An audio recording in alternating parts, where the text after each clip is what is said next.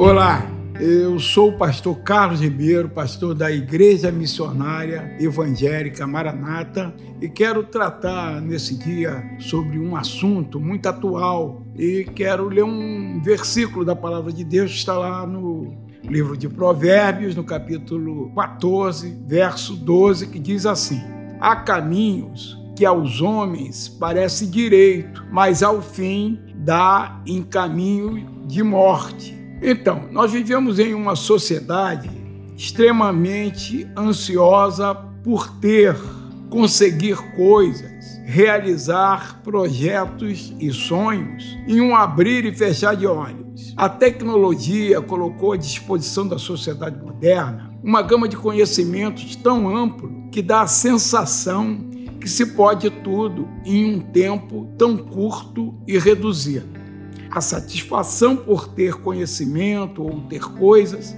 inclusive sucesso, não está mais restrito a uma minoria nascida em berço de ouro. Ela se ampliou e superdimensionou com o acesso ao conhecimento. Se por um lado democratizou as oportunidades, por outro lado, aumentou, superdimensionou a concorrência de uma forma exponencial. E a verdade é que não tem espaço para todo mundo. E isso tem adoecido a sociedade com depressão, síndrome de pânico, abuso de medicamentos controlados, enfim, tornando a vida um verdadeiro inferno. Qual a pérola? Qual a solução para esse drama existencial infindado? Meu querido amigo, minha querida amiga, a solução está nas tuas mãos. A solução está ao teu alcance. Deus, através da sua palavra, tem a orientação certa para que você escolha da maneira correta o rumo que você vai dar para a tua vida.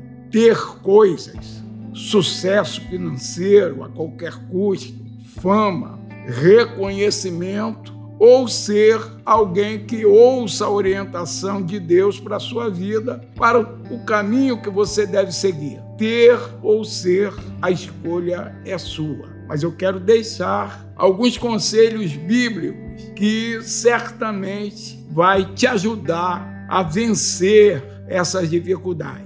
No Evangelho de João, no capítulo 14, no verso 16, a palavra de Deus nos diz assim: Disse Jesus: eu sou o caminho, a verdade e a vida. Ninguém vai ao Pai senão por mim. Vá a Jesus. Eu te convido para ir a Jesus. Eu te convido para buscar uma comunhão, um contato com Jesus, porque isso vai te resolver o problema, o conflito espiritual que certamente todo ser humano tem. Todo ser humano tem um conflito espiritual, porque Deus ele tatuou na nossa memória ancestral o desejo, a ânsia por conhecê-lo, por ter uma experiência com ele. No Salmo 40, no versículo 1, a palavra de Deus diz assim: Esperei com paciência no Senhor, ele se inclinou para mim e me ouviu quando clamei por socorro. Essa atitude vai tirar de você a ansiedade, vai te ensinar a esperar em Deus, a não ficar tão ansioso para que os teus projetos se realizem num tempo muito curto, porque às vezes não é assim. Continuando lá no Eclesiastes, no capítulo 3, no verso 1, também há um conselho de Deus que diz que há um tempo determinado para todas as coisas. Espere, pois, o tempo de Deus na sua vida. Ele vai chegar. Há um ditado popular que diz que Deus ele, ele se atrasa, né? É, mas não falha. Ou ele, ou ele tarda, mas não falha. Deus, ele nem tarda e nem adianta. Ele entra sempre com providência na nossa vida no tempo certo. E, finalmente, o último conselho que eu quero deixar para vocês é, está lá em Mateus, no capítulo 6, no verso 33, que diz assim: Buscai, pois, em primeiro lugar o reino de Deus e a sua justiça, e todas as outras coisas vos serão acrescentadas. Não se preocupe em ter, e sim ser alvo do amor de Deus. Deus tem algo maravilhoso para a tua vida, para o teu futuro. Se você colocar a sua vida nas mãos de Deus, certamente o teu futuro vai ser um futuro assim que você vai ficar como quem sonha.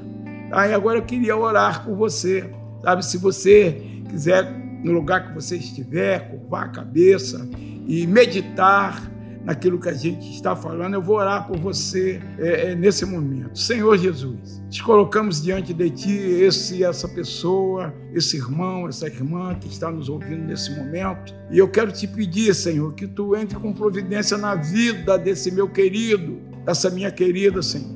Entra com providência, resolva os seus os seus conflitos, ajude essa pessoa a resolver os seus conflitos, tira a ansiedade, Senhor Tira, meu Deus, o medo é, do futuro, quem sabe, Senhor. Tira aquilo da vida dessa irmã, desse irmão, daquilo que não provém de ti, Senhor. Entra com providência em suas causas, opera os milagres necessários ao equilíbrio emocional, ao equilíbrio espiritual desse meu querido que está me ouvindo nesse momento. Coloca essa pessoa, esse irmão, essa irmã nas tuas mãos e te peço, meu Senhor, que tu derrames da tua misericórdia sobre a sua vida. Te agradeço orando em nome de Jesus. Amém.